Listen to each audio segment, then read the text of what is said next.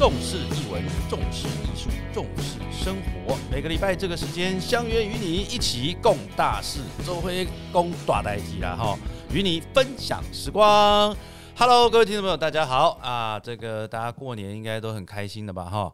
那春和剧团的 Park 呢啊，在过年期间呢也没有停过哈，一起是持续的为大家服务。然后呢，过完年之后呢，相信大家呢百工百业呢都要开始啊进入这个上班的时候了哈。哎，可是当我们在过年的时候，可是这个世界上的经济呢还是不停的在转动哦。也就是说，欧美地区它没有在过年的啦哈。也就是说，这个经济活动其实是持续的在进行哦。那到底这些经济活动，哎，春和剧团。我们是做表演艺术的，到底跟这些经济的活动，或者是跟这些哦财务上的这些杠杆，到底有什么关系呢？哈，哎，这个就是我们春和剧团哦，今年度很特别的地方。呃，我们今年的 p a r k e 的四个主题呢，其中一个主题叫做春和商学院。什么叫春和商学院呢？也就是说，其实我们希望在商业里面哈。啊，产销人发财啊，甚至金融相关的部分，如何跟表演艺术能够做一些结合，或者是让我们表演艺术的人更了解一下这个世界到底发生了什么事情啊？为什么我们的房地产可以长成这个样子啊？那个呃，过年前呢，刚好一个国中同学来啊，国中同学从香港回来啊，他说哦，他很多哇。呃，本来要在香港买房子，结果呢，啊，香港那边瞧不拢，后来就台湾就买。他说，哦，然后就直接就买了两户，哦，在台北市。然后这两户他，而且他非常轻描淡写的想说，啊，一户大概四千多万啊，我已经从那个那个椅子上跌下来了哈，就是哎，他是从事金融业的啊，那 这才知道，哦，原来金融金融业的人跟我们的这个钱的感觉好像是不太一样的哈。所以今天呢，啊，我们就来来谈谈金融这件事情，呃，跟金融科技跟金融有关的哈。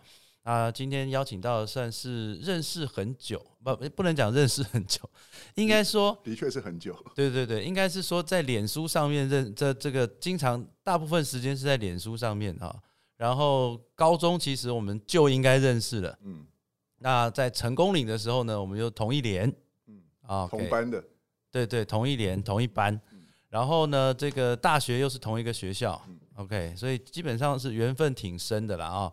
那我们今天就邀请到这个我们讲新创界的这个 Bruce 陈仁斌，掌声给他鼓励一下。哎，Bruce，你要不要先自我介绍一下？好，呃，谢谢主明哈，呃，我现在的公司是 Insto，呃，I N S T O。啊，台湾银视多科技哦，丰盈的盈，士林的士，多少的多哈，银视多科技，我是创办人兼执行长。那我们现在是第九年的公司哈，那一三年的时候在呃美国 Kansas City 创办，啊，那但是研发团队一直在台湾。那呃，我其实虽然说这个跟祖明刚认识，那时候上大学时候是念美术系，好，那但是我研究所是念科技。啊，电脑跟数学在英国，那所以后来呃，这个因缘机会就到戏谷去呃参加一个创创业团队，呃，华源资讯就是现在的新浪网的前身，那我是他第七号员工，嗯，好，那呃就从此踏上不归路，就一直在这个科技创业界，一直到现在。那在新浪上市之后，也担任过易贝台湾的策略长。然后呃，现在大家在台湾还看得到的这个露天拍拍卖，呃，就是我们当时 eBay 跟 PC Home 合资成立，好到现在。那我在一零年的时候又回到戏谷去，然后很快的经历三个不同的新创，哈，分别在戏谷，然后瑞典跟北京，好，然后在一三年的时候创立自己的公司，到现在。那你既然在新创这么这么久的时间哦，那你好了。各位，我们的听众大部分都是跟译文相关的哈，在你们的认知的新创是什么？呃，所谓的新创创业这个东西哈，就跟我我跟你讲说什么叫做艺术，任何人都可以自称他是艺术家嘛，对不对？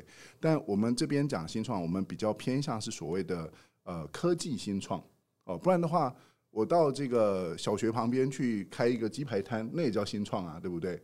哦，或者开一个茶饮店，那也叫新创。但是我们这边呃比较泛称是这个科技新创。哦，那我自己的呃这个专注的领域是在网络软体这一块。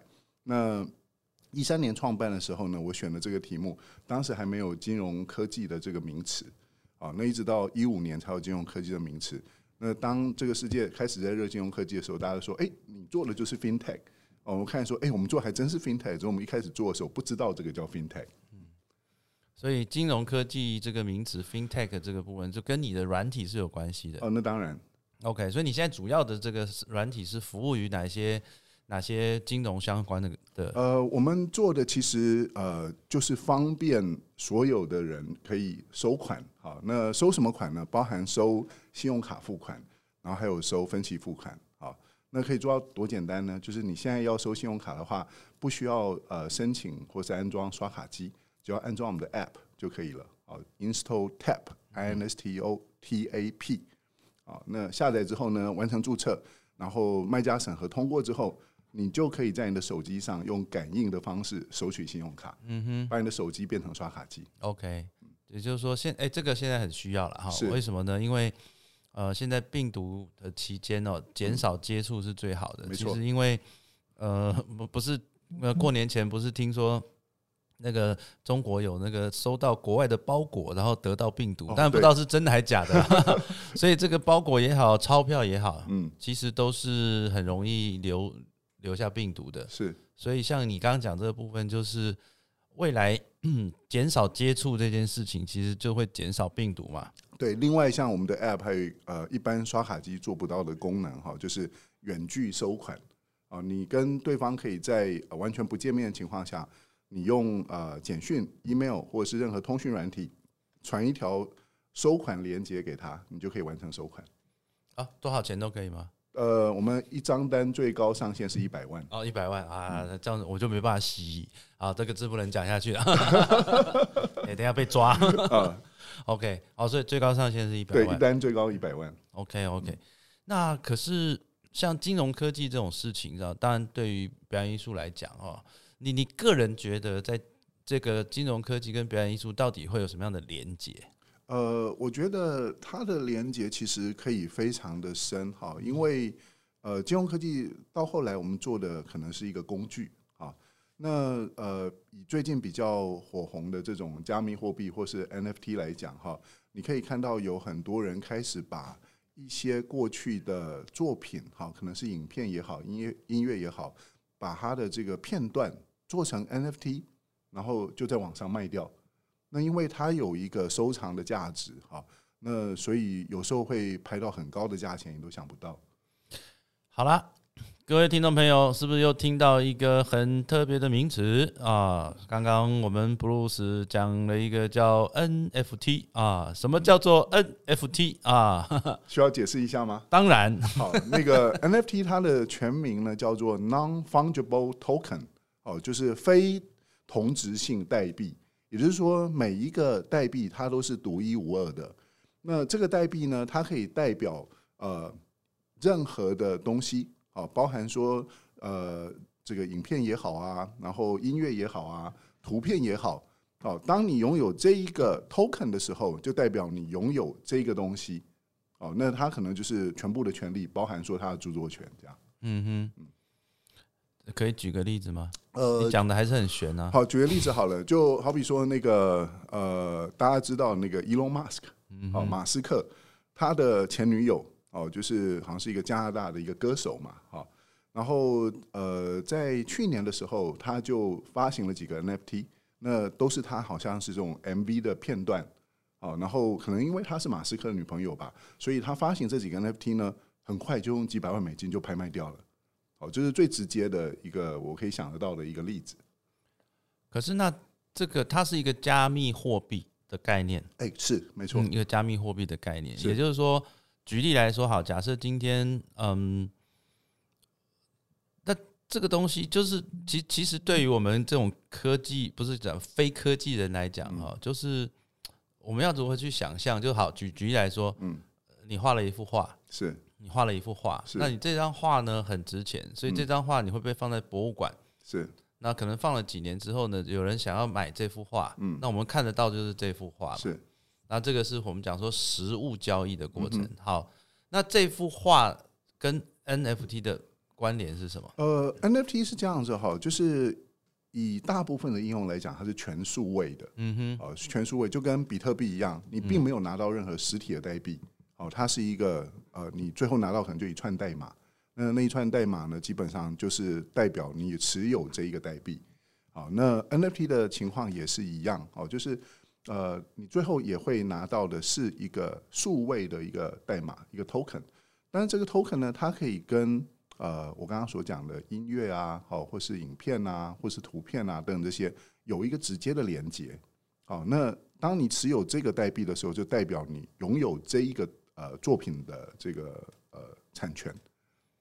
对。可是你刚刚讲是一个连接嘛？这连接如果说呃哎不小心我我有连接，你也有连接，那怎么知道那是谁的？哦，那我可以举一个更极端一点的例子嗯哈，在去年，去年我觉得可以把它叫做是 NFT 元年哈。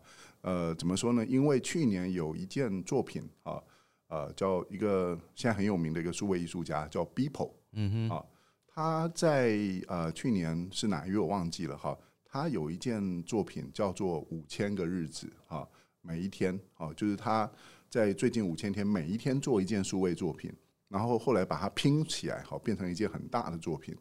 那这个作品呢，最后是被呃一个印度的一个藏家啊、呃用六千九百万美金买走。嗯哼，好，那后来有人找到这个南印度的藏家，哈，那其实他就是一个比特币早期的投资者，嗯哼，那就发了大财，好，那他认为说这个作品很能够啊、呃呼应他投资比特币的这一个整个时代的这种背呃背后的意义，然后最有意思的一点就是因为它是一件数位作品，好，所以当这一个作品拍卖的消息被发布出来之后呢，这个作品的数位档案其实是公布在网上，每个人都可以去下载，你也可以下载，然后把它印出来，吊在你办公室里面。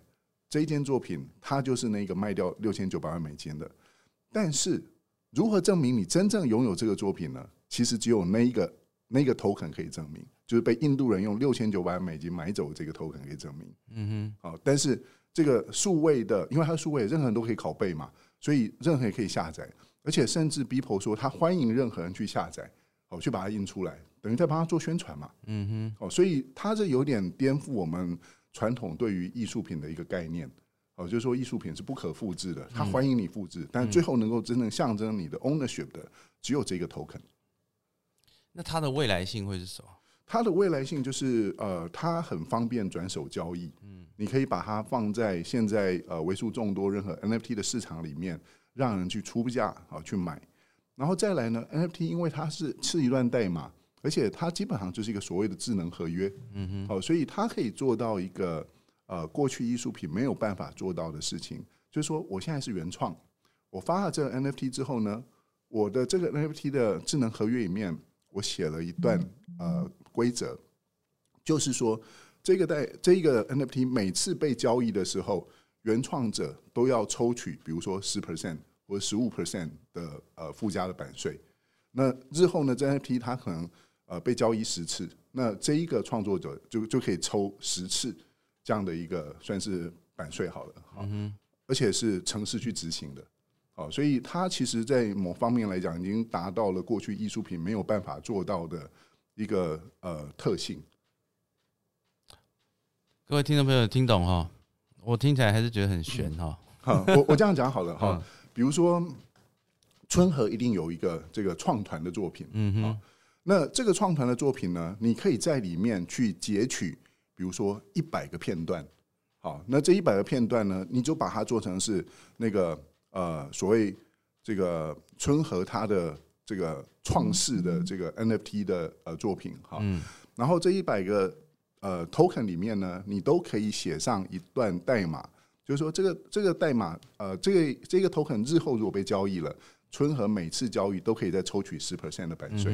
所以这个你把它发出去啊，第一版可能就一百个卖掉了，后面有些人呢会把它放到 NFT 的市场上去，再去转卖。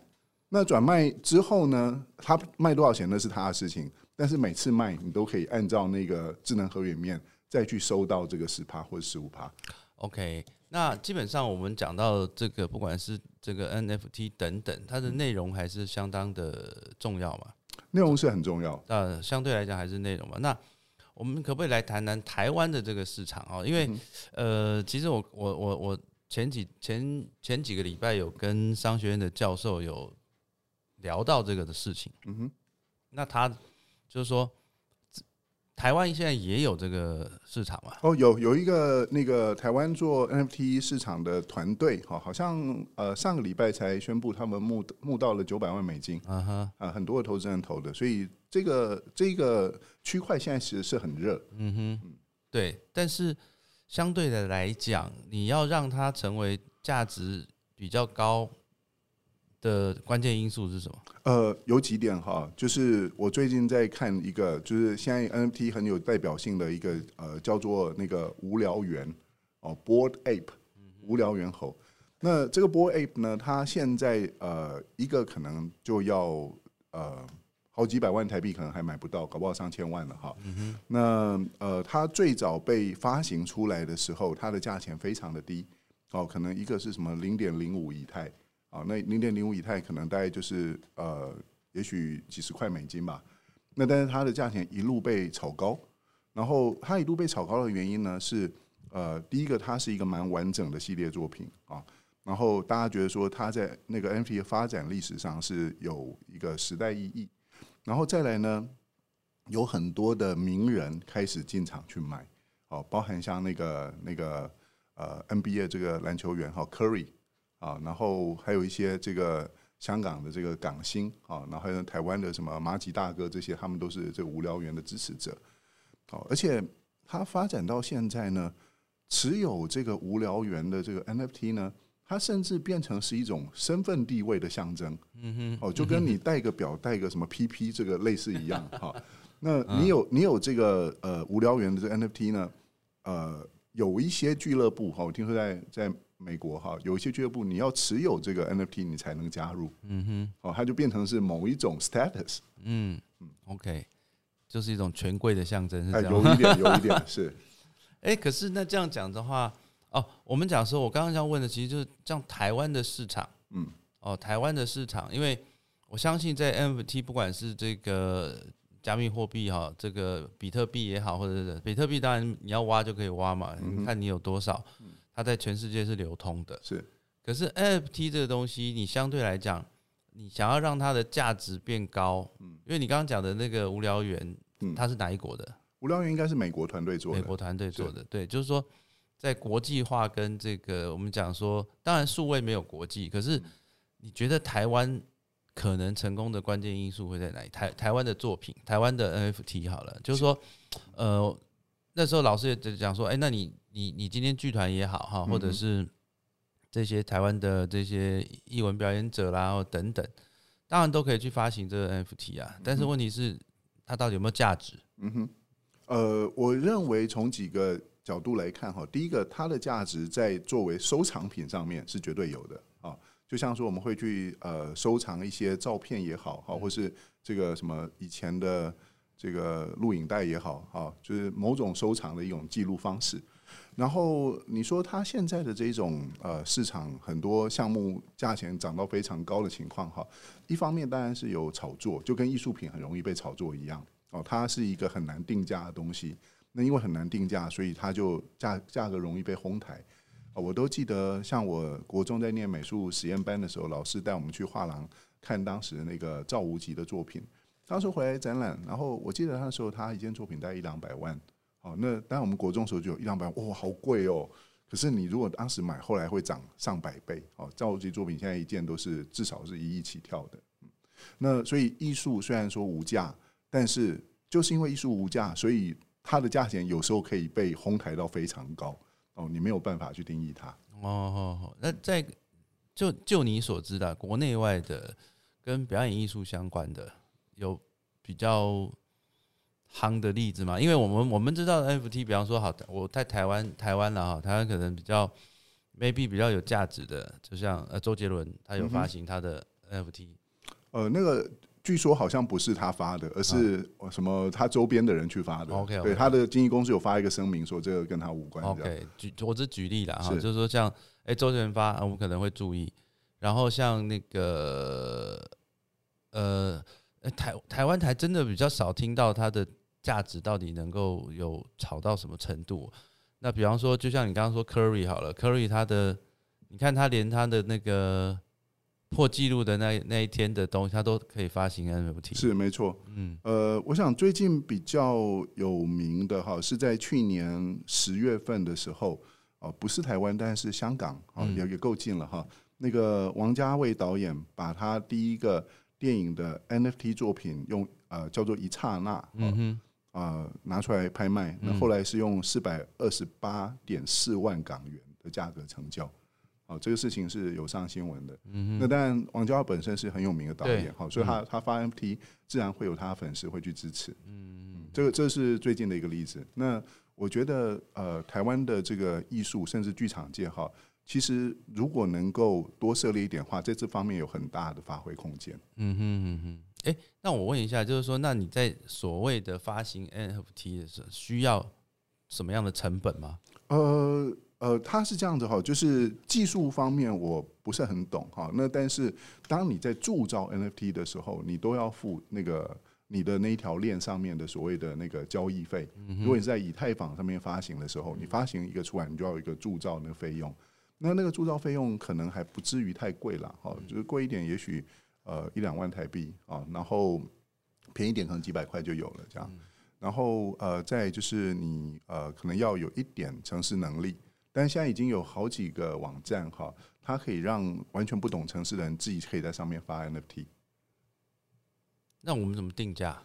定价就看你要怎么定啦。就好比说，你今天春和春和剧团，你要呃试出一系列的收藏品，好，比如说你们呃创团的这个这个纪念的这个影片，好，或者纪念的剧照，啊，或者说你们这个呃成团二十周年，哦，你限量的这个剧照，呃，或者是限限量的这个影片。那这个你要怎么去定价？那就是你要这个真的用心去想的一个事情。嗯哼，嗯，对。刚刚你又讲了一个，我觉得大概呃，译文人听不太懂的东西哈，嗯。呃，也许是我啦哈。就你讲到以太，对，以太是什么？呃，以太它是目前来讲是加密货币里面市值第二大的，啊、嗯。第一大就是比特币嘛，好，那比特币它有一个分散性的一个呃，算是起头的一个呃地位，哈，这个所谓没有任何政府可以去破坏或者是去颠覆它，它是一个完全分散，然后呃所谓的分散式账本嘛，就是每一个节点上面都有完整的账本，所以没有人去篡改。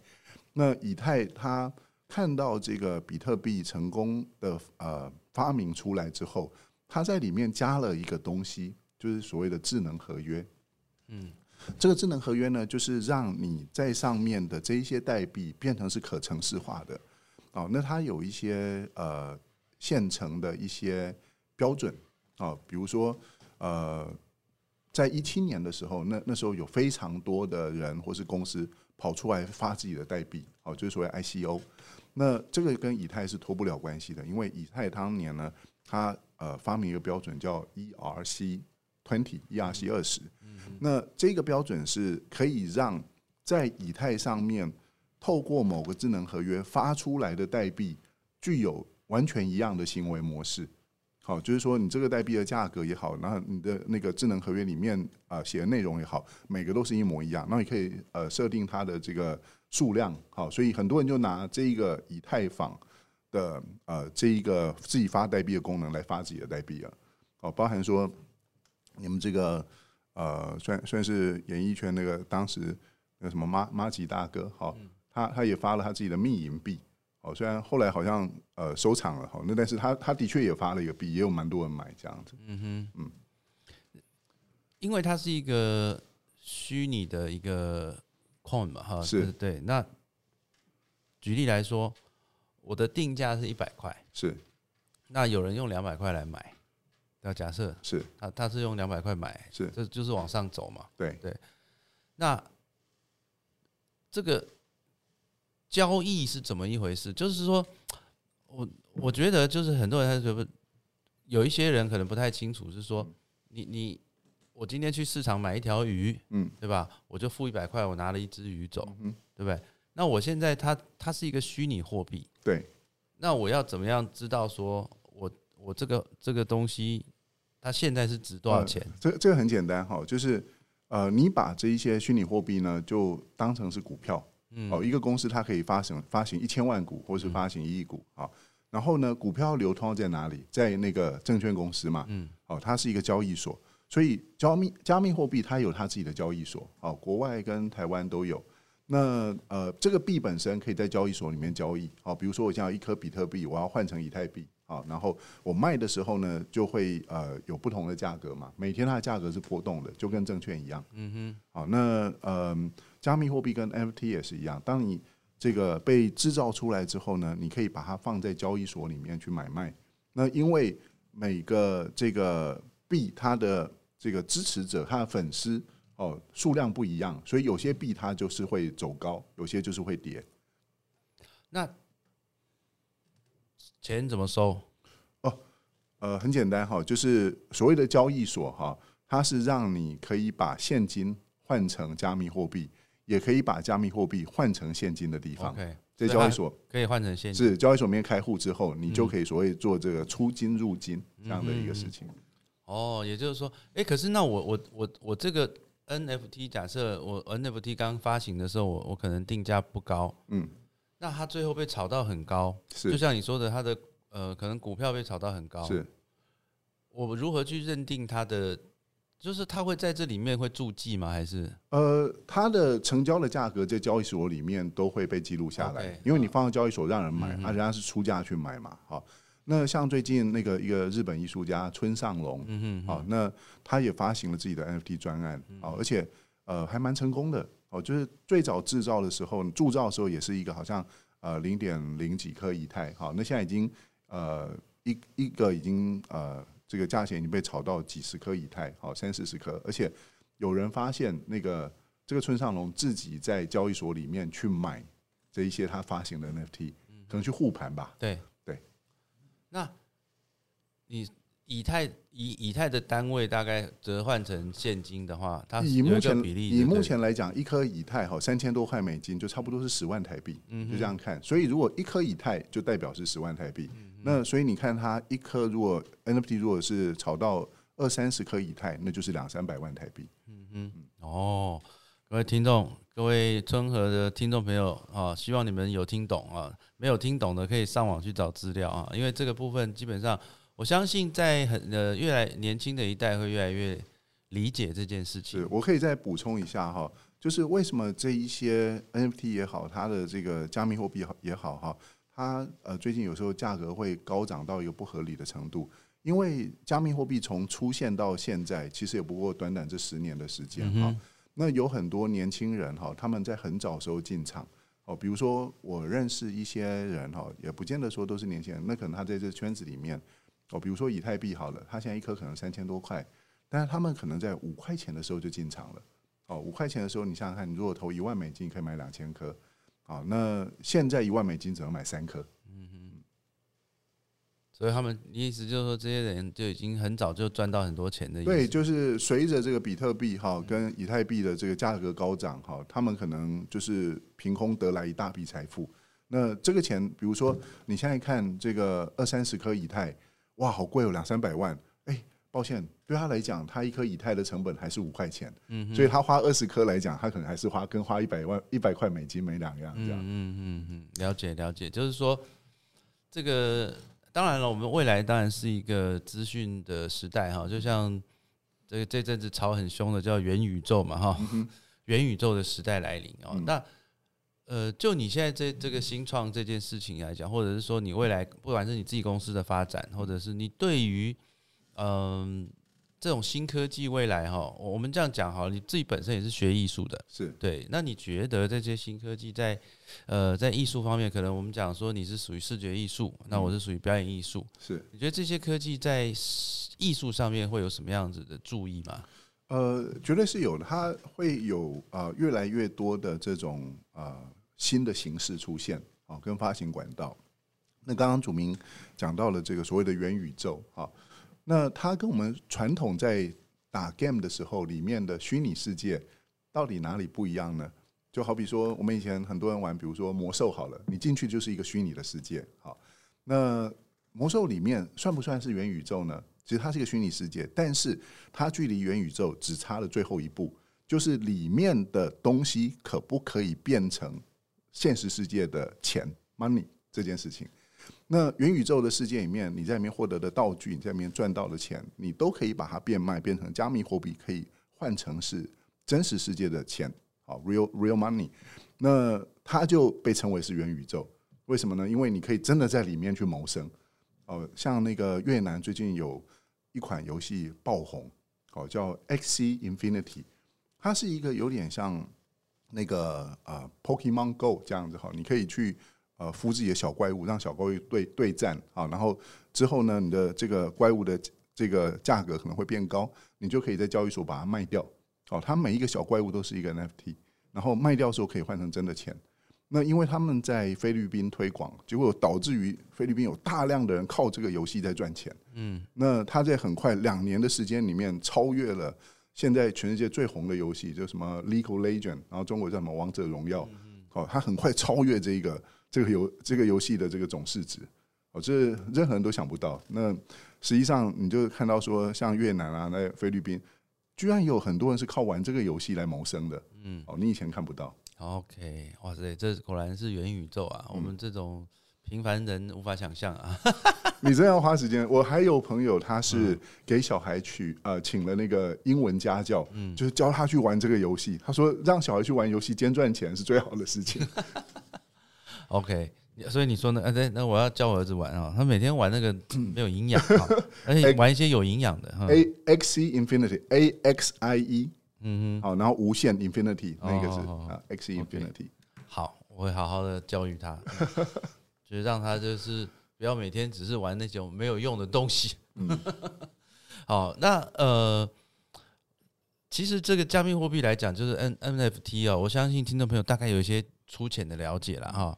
那也希望未来假设春和要做这件事情的时候，希望各位听众朋友也多多支持啊。可是我我还是有一点，就是说台湾的交易所，嗯，跟在国外的交易所的差别在哪里？呃，台湾的交易所出入金是换台币，国外的交易所呢出入金是换美金 或是欧元。没有，我的意思是说，就是我刚讲了嘛，我们商学院教授就觉得台湾的这个交交易的部分，就是可能不是是是。没有国际化吗？还是没有什么？它是不是它能够涨得有限吗？呃，我觉得一个是市场规模啦，我觉得台湾台湾的交易所很多就是中文界面嘛，好，那如果国外交易所呃，可能就是英文界面或者日文其他的中文界面。那再来这几年，随着加密货币产业的发展，哈，各国政府越来越要求所谓的实名认证，就是这个。KYC 哈，Know Your Customer 这个事情，所以你在呃，现在几乎每个国家的交易所开户，你都要去上上传你的证件哈，等等这些。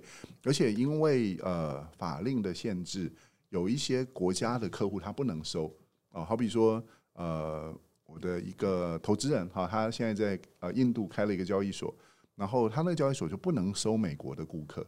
哦，就是美国有什么反洗钱啊等等这些，他就直接把它避开。所以你在身份验证的时候说你是美国人，哎，抱歉，我们不能收你当顾客。嗯哼。那台湾的话，就自然你有这个身份证，你就可以去开开一个这个虚拟货币的一个户，然后就可以在那边交易了。哦，OK OK，台湾就是会拒绝那个中国的客户嘛？呃，有可能，对，有可能，不晓得 啊。那基本上它还是一个。未来的趋势了哈，就是说很很有可能，它未来当然都有可能，它是可能会给一些表演艺术带来一些另外一种。我我这样讲好了哈，就是我跟祖明是同样年纪哈，那我们以那个储存媒介的这个角度来看哈，你看我们从最早时候看呃录音带、录影带，好录影带还有分大带小带，然后一直到这个 LD，然后在 DVD。哦哦，DB 之前还有 V C D，哦，然后 V C 之后出一个 D V D，然后 D V 之后出蓝光，然后现在就开始变线上串流，所有的储存媒介几乎不需要你就线上串流。那现在所谓的这个 N F T 或是呃这个呃加密货币的这一个媒介呢，它是除了可以让你储存之外，你还可以直接在网上就直接交易，嗯哼，而且这个交易是数位形式在进行，嗯哦，不像说你现在可能你家里面还有藏一些 CD，好，你是可以把它卖掉，可是你把它卖掉的时候，你把它转换成现金的过程其实是要蛮冗长的。那如果现在是以这个 NFT 的角度来进行的话，你卖掉那一瞬间，你就会收到那个等值的加密货币，你就可以把它换成现金。OK，好，各位听众朋友有听懂了哈，有了解了哈，就希望这个未来，如果我们的这个春和剧团啊，假设疫情到了，然后又没办法演出的时候，我们要出 NFT 的时候，请大家多多支持，把它炒高一点。今天真的非常谢谢布鲁斯啊，谢谢任斌来跟大家分享这么这么，应该讲说这么呃这么实际，而且又这么清楚哈，让大家能够理解到底 NFT 它未来的可能性是什么了哈。因为这样，呃，我上次碰到一个剧剧场人，他就说，哎、他在他买了设备在家里挖矿，他说，嗯，这个剧场太难混了，他要看他能不能挖一些出来，呀，挖挖矿现在需要投入的成本是越来越高了，嗯，对，他就说他他他那套设备好像二三十万，二三十万算是很小规模的。我大概呃一七年的时候就开始在挖矿，那时候投入是大概一二十万，就有一些产出。那现在来讲，你要投入挖矿，要到比较呃有意义的产出的话，可能都要投到上百万嗯。唉，真的是早生哎、应该是晚生几年可能好一点啊。好好的，今天非常谢谢 Bruce 啊，谢谢主明也谢谢他跟我们分享这么有趣跟这么棒的这个经验哦。那大家如果呢，就刚刚 Bruce 哎、所以你你们这个呃，你们公司基本上是可以就是跟你们讨论你刚讲的那些很那个叫什么交易哦，如果线线上付款的呃，如果你有线上收款或者是信用卡收款的需求的话，你就下载我们的 App，完成注册，你就可以用了。哦，真的吗？是是这么这么这么简单？是，没错没错，大概三到五个审核工作天，然后你就上传了证件，然后审核过了之后就开通，你就可以直接开始收款了。哦，真的哦、所以这公司也可以吗？公司也可以，个人也可以。哦，原来这么方便哦！是好好，那那那那个，等一下留下来资料哈，我好来，立 立刻申请。立刻申请，立刻申请。再次谢谢 Bruce，谢谢，好，谢谢主明，谢谢。重视译文，重视艺术，重视生活。每个礼拜这个时间相约与你一起共大事，周会来共耍呆机啦，与你分享时光，拜拜。